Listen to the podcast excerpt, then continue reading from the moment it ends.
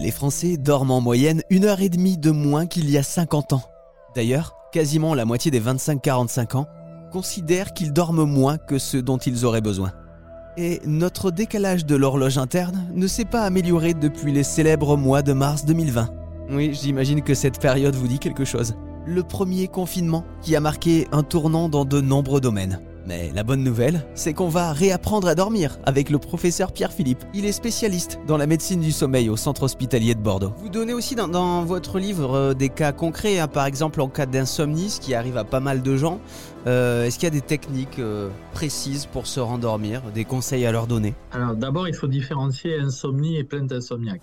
L'insomnie, c'est une maladie qui se définit par plus de trois jours par semaine et depuis plus de trois mois, des difficultés à s'endormir, des éveils intranocturnes ou des réveils trop précoces. D'accord?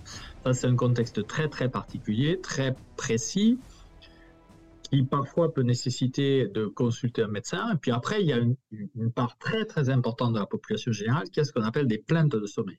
C'est-à-dire, je me réveille la nuit une fois, deux fois par semaine des fois, j'ai du mal à m'endormir un ou deux jours par semaine.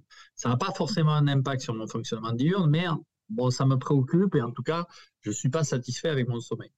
Cette population-là, qui représente le noyau majeur des plaintes de sommeil, pour lequel j'ai écrit Réapprenez à dormir, ils ont souvent une mauvaise hygiène de sommeil. Par exemple, ils ont un jet lag social, ils, décalent leurs horaires de lever et de coucher sur la semaine. Des fois, ils passent trop de temps au lit, en particulier les personnes âgées, donc ça crée des éveils intranocturnes. Donc il y a tout un principe d'hygiène du sommeil que j'explique dans le livre et qui permet justement de se resynchroniser et de réduire massivement ces plaintes de sommeil, en particulier ajuster son temps passé au lit à sa durée objective ressentie de sommeil, c'est une très bonne façon de rééquilibrer son rythme de sommeil. L'endormissement aussi, hein, il peut être euh, compliqué parfois chez certaines personnes ou, dans certaines euh, périodes. Euh, est-ce que vous avez des conseils? Est-ce qu'il y a des méthodes pour s'endormir plus facilement? Pour l'endormissement, c'est une règle simple qui est très peu diffusée. Mathieu, je vous engage vraiment à la communiquer sur votre radio. C'est 17 heures d'éveil. C'est-à-dire, on sait que physiologiquement, il faut, 17, il faut attendre 17 heures d'éveil pour aller se coucher et avoir un sommeil continu. Ah oui. Donc par exemple, si vous vous levez à 7 heures du matin, il ne faut pas se coucher avant 23 heures. D'accord? Hmm. Si vous vous levez à 8 heures du matin, il ne faut pas se coucher avant minuit.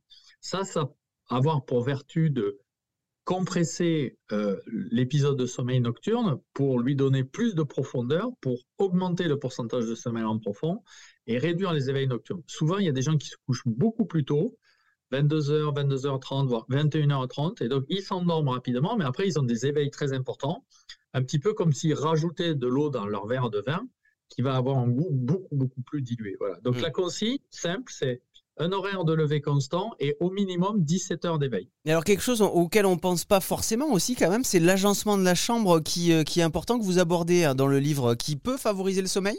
En tout cas, ça peut améliorer la qualité du sommeil, en particulier le bruit, la température, la lumière. C'est des facteurs que parfois on néglige et qui contribuent quand même à une bonne qualité du sommeil. Donc effectivement, une chambre pas trop chaude, une chambre obscure, une chambre silencieuse, c'est autant de chances d'avoir un bon sommeil. Le livre Réapprenez à dormir pour être en bonne santé du professeur Pierre Philippe, disponible aux éditions Albin Michel. Et vous trouverez même de précieux conseils sur le compte Instagram du professeur Philippe, pr.philippe.